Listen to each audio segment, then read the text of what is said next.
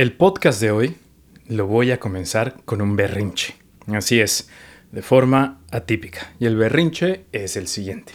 Pareciera que los temas que más atraen a la horda de charlatanes y extremistas son los temas más importantes para la salud pública, ¿no es así?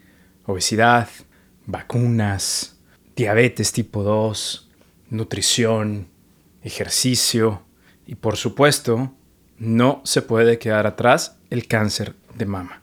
La cantidad de desinformación que circula alrededor de este tema no solamente es sorprendente, sino que preocupante. ¿Sabías que un bulto en el seno no es el único signo de alerta? El cáncer de mama es el más prevalente en mujeres en todo el mundo. Toda mujer e inclusive hombres, aunque no lo crean, deben conocer las señales de alerta más comunes. Sobre todo, y por favor escuchen bien esto, porque detectar este tipo de cáncer a tiempo significa simple y sencillamente una mayor probabilidad de derrotarlo.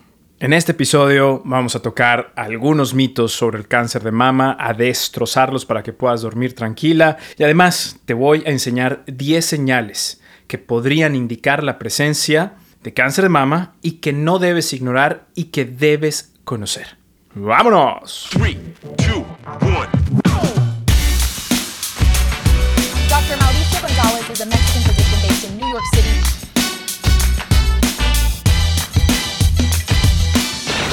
Dr. Mao informa. Hola a todos, ¿cómo están? Muy buen día. No sé a qué horas estén escuchando este episodio, pero a la hora que lo estén escuchando, les deseo un excelente día.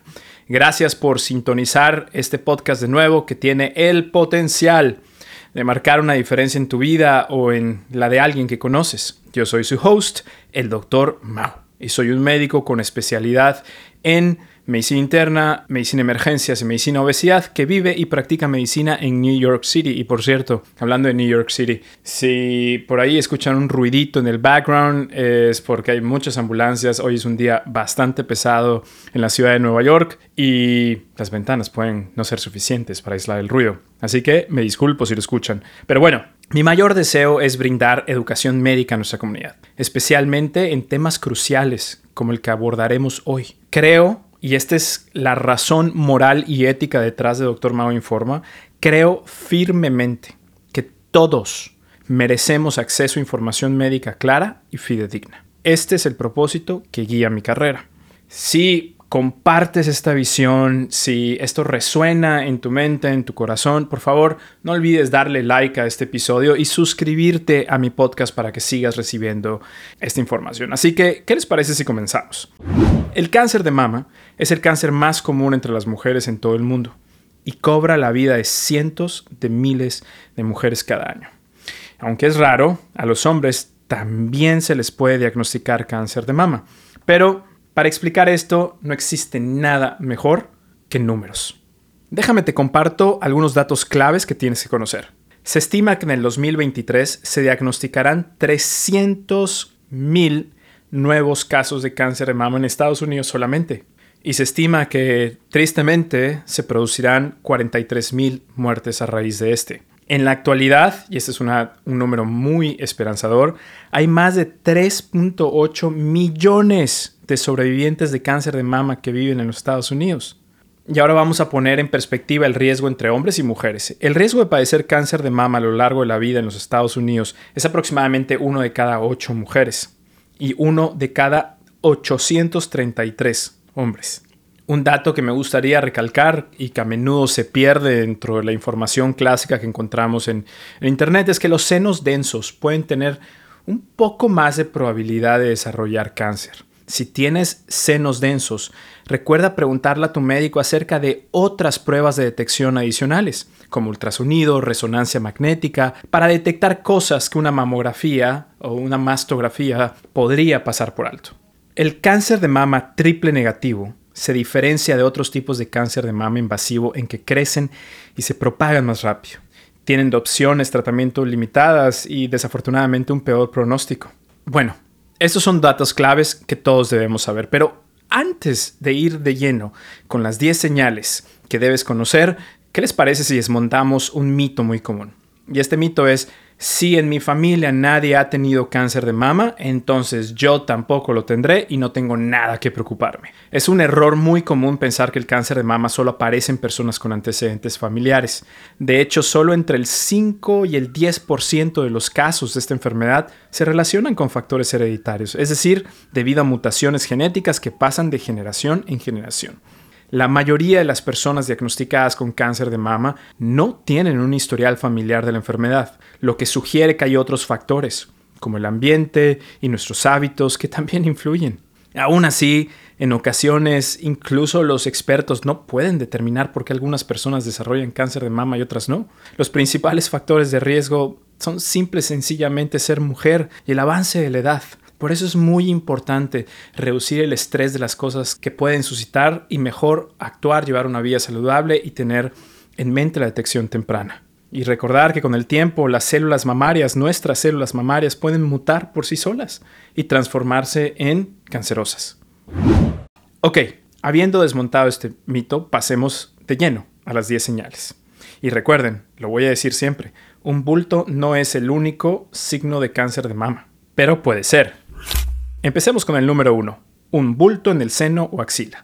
Si sientes un bulto en el seno o en la axila que no había estado ahí antes, es vital que lo consultes con un médico.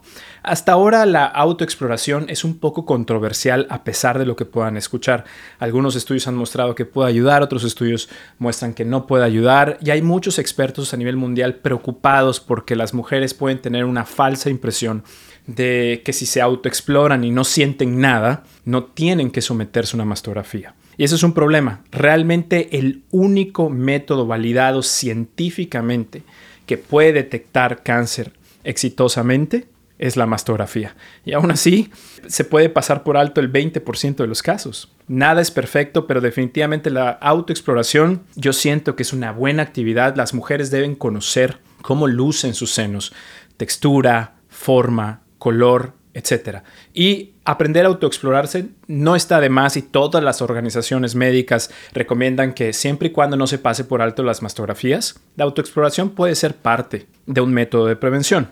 Así que es vital que conozcas tus senos, textura, color, forma, absolutamente todo para que puedas detectar inmediatamente si aparece un bulto en el seno o en la axila que no había estado antes. Número 2 cambio en el tamaño, forma o apariencia. De nuevo, toda mujer debe saber cómo lucen sus senos para hacer comparaciones en el futuro. Un cambio visible como la hinchazón, la retracción o el enrojecimiento debe ser motivo de consulta. Número 3. Dolor en el seno. A veces, aunque ustedes no lo crean, el único síntoma es un dolor inexplicable. Si sientes dolor en el seno que no está relacionado con tu ciclo menstrual, por favor presta atención y es mejor consultar a la brevedad posible. Esto por supuesto no significa que sea cáncer de mama, pero significa que vale la pena investigar qué es lo que puede ser. Hay muchas probabilidades, no vale la pena asustarse de inicio, pero sí vale la pena tomar acción. Número 4. Secreción del pezón. Toda mujer y todo hombre deben saber que las secreciones o los líquidos que salgan del pezón no son normales. Cualquier tipo de secreción, en especial si es sanguinolenta, debe ser motivo de una consulta. Número 5. Formación de hoyuelos en la piel. Si notas que la piel de tu seno se ve como la cáscara de una naranja, como la piel de una naranja, con hoyuelos, no lo ignores, porque esto puede ser también un signo que algo no anda bien. Ahora, antes de continuar, desmontemos otro mito que es súper común escuchar. Y este es, usar antitranspirante, es decir, desodorante antitranspirante, se asocia a cáncer de mama. Estos mitos circulan que sugieren que los desodorantes antitranspirantes, en especial aquellos con aluminio y otras sustancias, pueden ser absorbidos por los ganglios linfáticos y trasladarse a las células de los senos aumentando el riesgo de cáncer. Algunos inclusive piensan que rasurar las axilas agrava este problema, pues pequeños cortes podrían facilitar la entrada de más químicos al cuerpo. Hay que decir que algunos estudios han mostrado mayor concentración de aluminio en células mamarias, obviamente de mujeres que usan antitranspirantes, pero lo que no se ha podido demostrar es que esto conduzca a cáncer. Y esto es un paso que no podemos obviar. No podemos decir, ah, si hay aluminio ahí, seguro eh, va a causar cáncer. No. Y los estudios todavía no lo muestran. Así que por ahora esto es un mito. El antitranspirante no tiene evidencia científica que cause cáncer de mama. Ahora continuemos con la señal número 6. Un pezón invertido. Si tu pezón, que normalmente sobresale, comienza a invertirse o a hundirse, es esencial que hables con un especialista. Número 7 sarpullidos o costras en la zona del pezón. No asumas que es una simple irritación o tu piel está reseca. Muchas veces cosas más serias pueden comenzar con esta manera y vale la pena atenderlo a la brevedad posible. Número 8. Venas más notorias. Si notas que las venas de tu seno se vuelven más notorias o definidas, es otro indicador que algo puede estar sucediendo. Número 9. Cambio en la sensación. Cualquier adormecimiento sensibilidad o sensación inusual debe ser motivo de alerta. Esto, de nuevo, no es normal y te debe motivar a buscar ayuda. Número 10. Dolor o molestia en la axila. No solo el seno, sino que también la zona axilar puede darnos señales. Muchos ganglios linfáticos recorren esa zona y en presencia de tumores pueden inflamarse. Cualquier dolor, bolita o molestia persistente en axilas es motivo para ver a un médico. Estas son las 10 señales que todo hombre y mujer deben conocer. Pero antes de continuar, ¿qué les parece si desmontamos otro mito? Y este es el de usar sostén o brasier provoca cáncer de mama. No existen pruebas de que el uso del sostén provoque cáncer de mama. Cada cierto tiempo en los medios de comunicación e internet se fomenta el mito de que usar un sostén puede aumentar el riesgo de desarrollar cáncer de mama. La teoría es que al usar un sostén, sobre todo con un aro, se restringe el flujo de líquido linfático fuera de la mama, lo que provoca que las sustancias tóxicas acumulen en el tejido mamario. Sin embargo, no hay pruebas que respalden esta afirmación. El cáncer de mama, creo que es justo decir, puede presentarse de diferentes maneras, en diferentes personas. Lo más importante es conocer tu cuerpo y hacer chequeos regulares. Tan tan. El mensaje es que si detectas algo inusual, consulta a tu médico. Y recuerda, la detección temprana puede salvar vidas. Por último, me gustaría recordarte que la forma más efectiva de detectar estos tumores a tiempo es a través de la mastografía la cual se debe comenzar desde los 40 años de edad hasta los 55 años de edad de manera anual. Después de esta edad se puede realizar cada dos años. Pero ojo, estas recomendaciones son para mujeres con un riesgo bajo o moderado, o como muchas organizaciones lo dicen, riesgo normal. Para mujeres con un riesgo alto, por ejemplo, aquellas que recibieron radioterapia en el tórax eh, cuando eran niñas o que son portadoras de mutaciones genéticas como el BRCA1 y BRCA2, deben comenzar la detección temprana con mastografías y resonancia magnética a partir de los 30 años. Esto obviamente es importante que lo discutas con tu médico, genetista, ginecólogo, etc. Ahora, ¿tienes implantes mamarios? No pasa nada. Solo debes de seguir los mismos lineamientos. Comenzar con tus mastografías a partir de los 40 años de edad.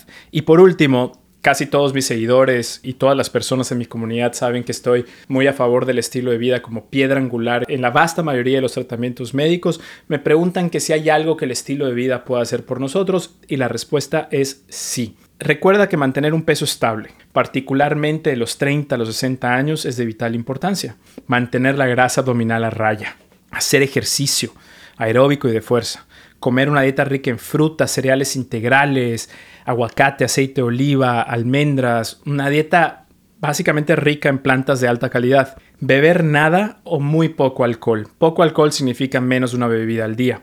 Y si tienen bebés, amamantar. ¿Por qué? Porque todos estos hábitos se asocian a un menor riesgo de padecer cáncer de mama. No son curas, no te van a asegurar que el 100% de los casos no lo padezcan, pero ciertamente reducen el riesgo y aunque lo reduzcan un poco, ya es ganancia. Y si a eso le agregamos la detección temprana, las cosas aún lucen mejor. Y me quiero despedir con el siguiente mensaje. Cuidarte a ti misma es una prioridad, no una opción. Y recuerden antes de irse, por favor, suscríbanse a mi boletín informativo en drmauriciogonzalez.com. Se escribe drmauriciogonzalez.com. Lo repito, drmauriciogonzalez.com. Inscríbanse a este boletín informativo, no solamente les mandamos información que les puede ayudar a mejorar su vida tremendamente, sino que además ustedes podrán recibir información sobre todos los programas que tenemos para ayudar a pacientes con diabetes tipo 2. Así que háganlo ahora mismo. Si te ha sido útil este episodio de podcast, por favor, compártelo. Puede hacer una diferencia en la vida de alguien más, inclusive en la tuya. Hasta la próxima. Doctor Mao informa.